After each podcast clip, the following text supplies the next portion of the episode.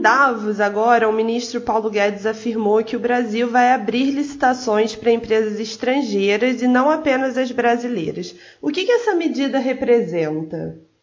Bom, essa medida representa uma importante uh, encaminhamento da abertura econômica brasileira. Né? Na verdade, a intenção do ministro é acabar com esse capitalismo feudal que nós temos no Brasil. Né? O Brasil é dominado por feudos. Né? Nós temos feudos setoriais, nós temos feudos uh, empresariais, nós temos feudos corporativos né, que dominam fatias substantivas do orçamento público. E o fundamento, a finalidade maior uh, da medida proposta pelo ministro Paulo Guedes é justamente o quê? Não, olha, vamos abrir, vamos acabar com esse feudalismo uh, capitalista brasileiro, vamos dar maior concorrência, vamos dar maior transparência aos negócios públicos, vamos atrair uh, empresas, mais empresas, mundo afora, para que venham investir no Brasil. E essa maior concorrência visa, em primeiro lugar, uh, ocasionar uma queda dos preços públicos, né, porque vai ter mais players envolvidos, vão ter uh, mais propostas e é provável que essa concorrência por si só vai jogar então os preços para baixo. E automaticamente isso também estimular que as empresas nacionais uh, passem a adotar pra, padrões internacionais de governança, né, elevando assim o ambiente negocial brasileiro. Então, em termos estruturais, a medida proposta pelo ministro Paulo Guedes vem em boa hora e creio que vai trazer inúmeros benefícios para a economia brasileira. Atualmente, como que funciona o processo de licitação no Brasil? O que, que mudaria com essa norma? Veja, a, a, legislação brasileira ela impõe uma série assim, de condições à participação uh, e à própria atuação e funcionamento de empresas estrangeiras no Brasil. Por exemplo, uh, o artigo 1134 do Código Civil uh, estabelece que para uma empresa estrangeira funcionar no Brasil é necessária uma autorização prévia do Poder Executivo. Né? Hoje, através de uma competência delegada à Casa Civil. Né? Então, uma empresa profissional aqui primeiro tem que ter uma autorização do governo brasileiro, né? o que demonstra aí uh, um claro viés estatista ainda, né? uma, uma reminiscência estatista na própria legislação em curso. Né? Uh, atualmente, é, se permite a participação de empresas estrangeiras. Né? Geralmente isso tem ocorrido através de consórcios. Mas, mais uma vez aqui, a empresa, a legislação brasileira faz uma reserva de mercado ao setor nacional, porque ela impede que a empresa estrangeira seja a líder do consórcio. Né? Então, mais uma vez aqui, a gente vê, a gente pode analisar isso aí uh, paulatinamente, nós vamos ver que tem uma série de vedações legais que visam, de certa maneira, proteger uh, o mercado e as empresas nacionais. A grande questão hoje é que a concorrência e a economia é global. E os países que ficarem fechados em si mesmos vão estar condenados ao subdesenvolvimento e à pobreza. Então, diante dessa questão macroestrutural do jogo econômico, né, uh, o Paulo Guedes está justamente seguinte, olha, não dá mais, uh, esses gatilhos de fechamento que nós temos aqui na legislação não funcionam mais, e nós temos que dar uma paridade de armas às empresas estrangeiras virem para o Brasil e aqui investirem. Né? Então, uh, a gente não sabe muito bem como vai ser esse exato funcionamento, porque agora vai ter uma longa negociação dentro da Organização uh, Mundial de Comércio. Né? Uh, houve o que houve o gesto político no governo brasileiro de fazer parte então uh, desses, dessas compras internacionais, né? possibilitando também que as empresas brasileiras também possam participar de licitações no estrangeiro, mas as condições finais disso aí uh, vão depender agora de uma negociação da missão diplomática brasileira na OMC, uh, que vai ter provavelmente uma contraproposta, vai ter uma, uma negociação ali complexa, né, plurilateral, dentro da OMC, e feito isso, provavelmente ao final, uh, este acordo final travado na OMC vai ser levado à homologação no Congresso Nacional. Outro ponto que foi comentado também foi sobre a corrupção. Uma das motivações para a iniciativa é diminuir esses casos de corrupção. De que forma ela pode ser combatida? Olha, uh, sobre isso, nós temos um exemplo muito recente. Né?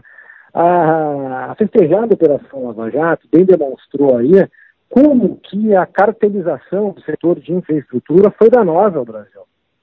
Né? Foi danosa. A gente viu ali que determinados contratos públicos eram ganhos sempre pelas mesmas empresas, né? que para não ficar tão na cara se dividiam. Esse é contigo, agora esse é teu e tal.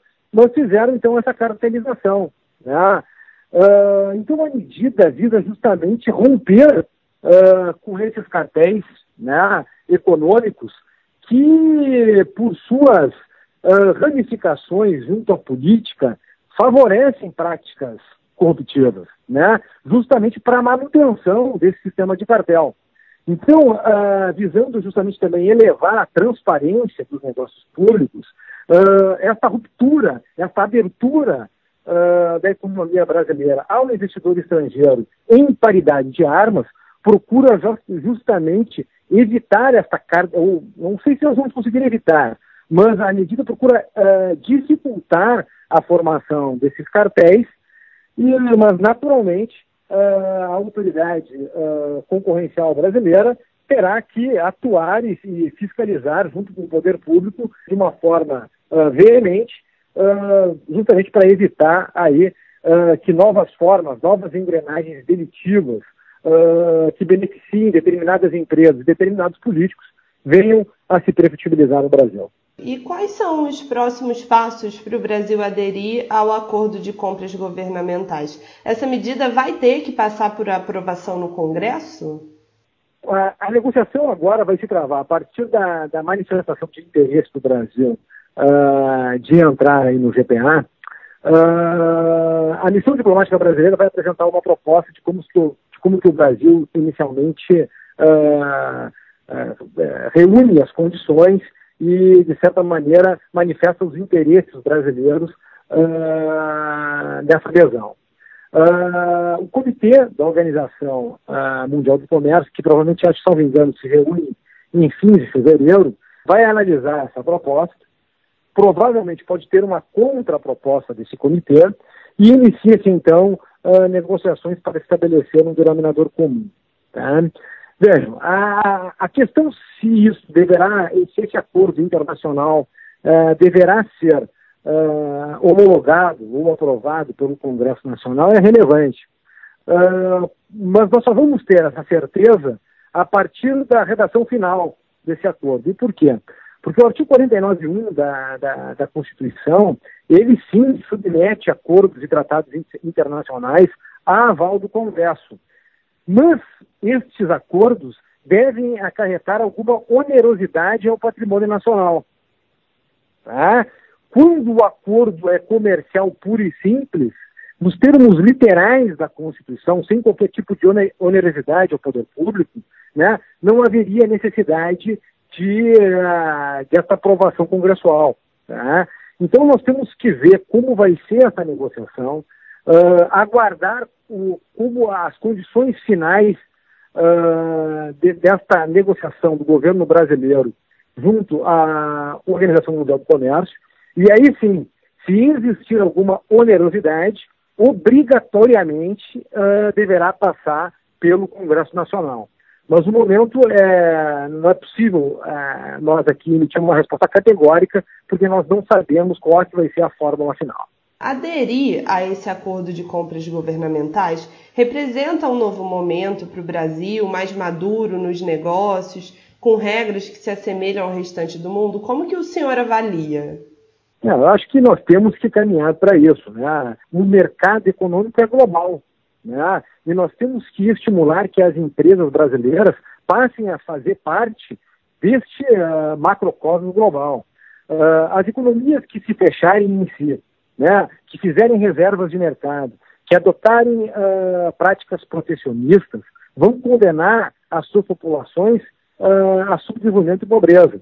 Então, a grande luta que nós temos aqui, institucional e estrutural, né, é justamente proporcionar, elevar o ambiente de negócios brasileiros a práticas globais e, de certa maneira, fazer uma, uma maior inserção da economia brasileira nesses negócios. Né? Agora, é claro que isso depende de uma estratégia de desenvolvimento. Né?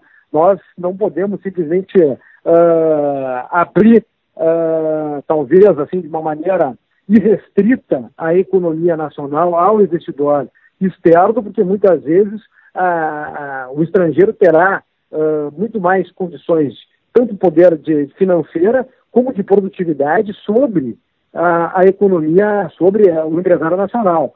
Então, talvez nós tenhamos que fazer em alguns setores uma abertura gradual, né? mas isso acredito que uh, o Ministério uh, da Economia, né, através do nosso competente ministro Paulo Guedes, já deva estar, uh, já deve ter estudos avançados nessa ordem e provavelmente o nosso próprio corpo diplomático, junto à Organização Mundial do Comércio, irá auxiliar e irá ver qual é que vai ser a melhor estratégia e fórmula negocial que melhor atenderá aos interesses do Brasil.